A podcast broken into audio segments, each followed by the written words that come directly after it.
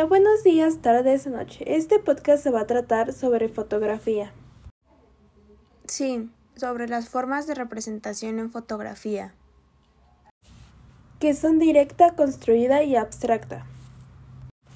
Bueno, la toma directa significa que la foto no fue retocada luego de la toma. El fotógrafo te cuenta que lo que ves lo ha logrado con su técnica como fotógrafo y no requirió de Photoshop y otro medio para darle forma a lo que muestra.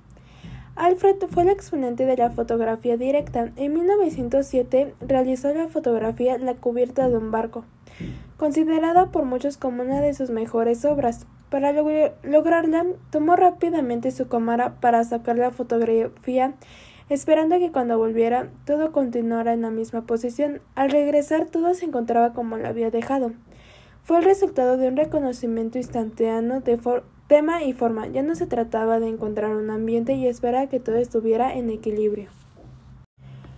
Sobre la fotografía abstracta es un estilo moderno que se opone al realismo y a la fotografía.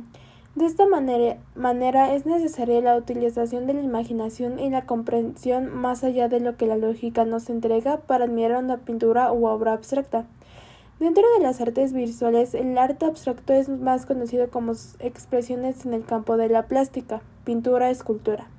Pero existen otras variantes del arte que han desarrollado también tendencias abstraccionistas, como por ejemplo en la arquitectura, en las artes escénicas y en la literatura.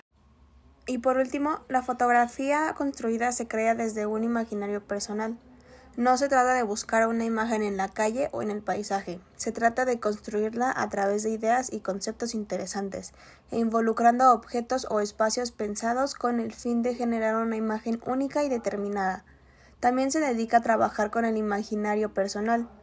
No se trata de buscar una fotografía en la calle o en el paisaje, se trata de construirla en espacios que sean interesantes y con objetos que tengas a tu alcance. Espero que les haya gustado mucho el podcast y les haya ayudado. Nos vemos en el próximo podcast.